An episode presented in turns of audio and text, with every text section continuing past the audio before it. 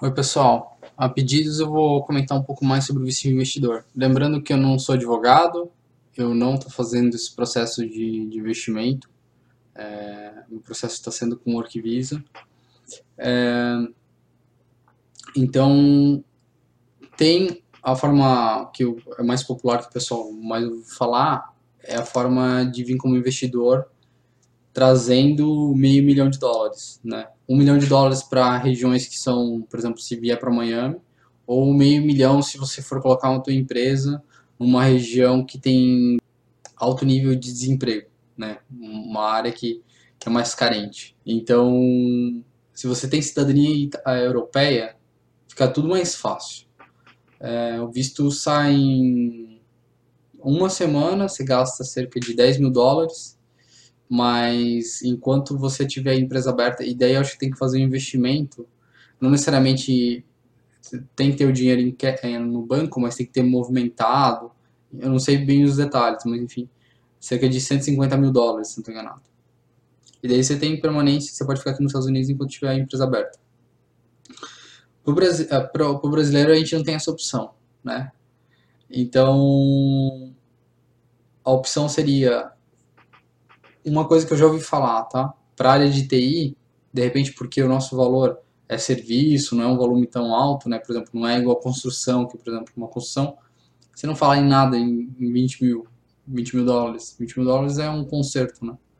É, então, eu já ouvi falar em que o cara aplicou, fez o business plan, até onde eu escutei, business plan custa em torno de, com um processo, com é, o business plan custa cerca de 5 mil dólares, mais 5 mil dólares para fazer uh, o processo em si, né, aplicar e tudo mais. Já ouvi gente que fez com advogado, já ouvi gente que fez direto do contador, não fez por advogado, foi o contador mesmo que fez a aplicação. É, e daí eu já ouvi já casos que conseguiram a, a abertura com 20 mil dólares. Mas como é que é essa questão do 20 mil dólares?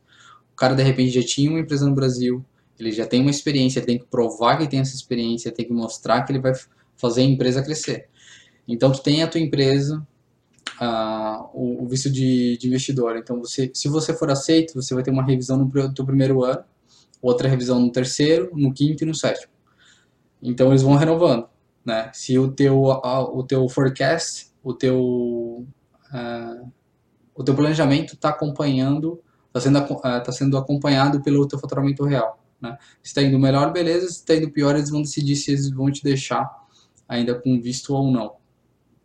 Tem opções, do, por exemplo, do tipo de, fatura, eh, de transferência, que é outro também. Por exemplo, se a empresa no Brasil faturar cerca de uh, ah, 120 mil reais por mês, que pelo que ele, o Paraligma me falou, cerca de 40 mil dólares por mês, você consegue pegar e entrar com o processo como se tivesse você já com uma experiência de, eu acho que no mínimo uns dois anos, você vai ter que estar, tá, você tem que ter que ter numa, um, um cargo de gestão superior lá da, da tua empresa, e daí vem para cá é, para abrir a filial, para gerenciar a filial aqui nos Estados Unidos.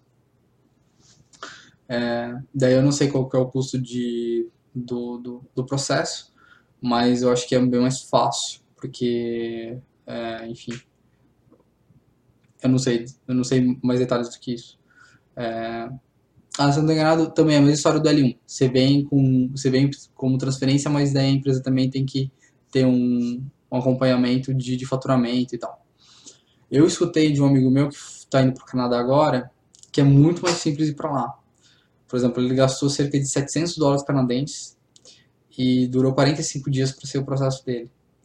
Então, também com essa ideia de, de abertura de, é, de filial. Né? O cara ele tem um, uma empresa nos Estados Unidos, ah, no Brasil, e daí ele está vindo para o Canadá com, como transferência. É, achei bem interessante, bem mais fácil do que vir para cá, bem mais barato também. É, eu acho que é isso, então. É, bom, essa experiência, esses, essas são as informações que eu tenho. É, se vocês quiserem mais detalhes, eu recomendo vocês procurarem algum advogado, né? Tem vários advogados, eu conheço alguns também eu posso indicar. E é isso aí.